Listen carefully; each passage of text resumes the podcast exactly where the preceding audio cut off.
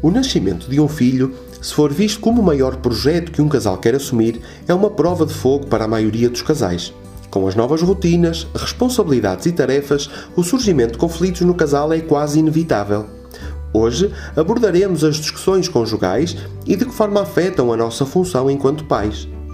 Todos os casais discutem, mas nem sempre os desentendimentos têm impacto nos mais pequenos.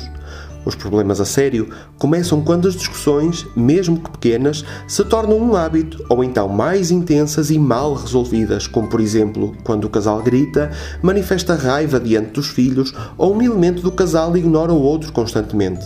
O simples facto de se ignorarem ou deixarem de se respeitar também coloca em risco o desenvolvimento emocional, social e comportamental dos filhos.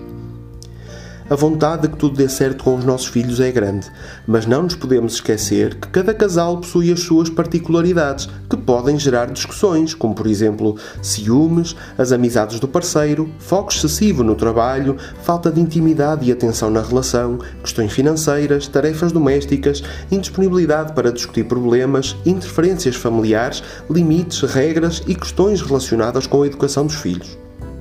Estas discussões podem ter consequências na vida e desenvolvimento das crianças, como por exemplo problemas de sono, ansiedade, depressão, autoagressão, problemas escolares e consumos de substâncias.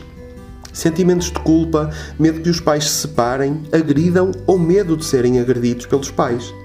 As crianças observam tudo à sua volta.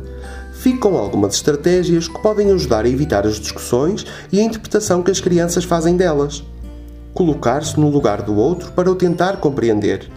Encontrar tempo para o casal através de gestos simples como dar as mãos, abraçarem-se, um jantar a dois ou dizerem três coisas que admiram ou apreciam no seu parceiro. Respeitar a individualidade, a liberdade, gostos e interesses de cada um. Elaborar um mapa mensal com tarefas domésticas e outro para despesas familiares e dialogar sobre a sua boa gestão.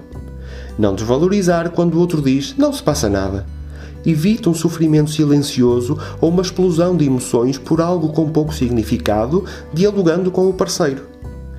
Nem sempre conseguimos controlar e evitar discussões em frente aos filhos. Explique-lhes que é importante aprender a discutir com respeito para melhorar as relações e encontrar soluções para os problemas. Por último, três notas importantes. A desarmonia do casal influencia o bem-estar dos filhos, os comportamentos e relações futuras não há relacionamentos perfeitos e as discussões vão surgir pelos mais variados motivos. A parentalidade e a conjugalidade precisam de ser cuidadas e nutridas. Até à próxima semana e lembre-se: onde há família, há amor.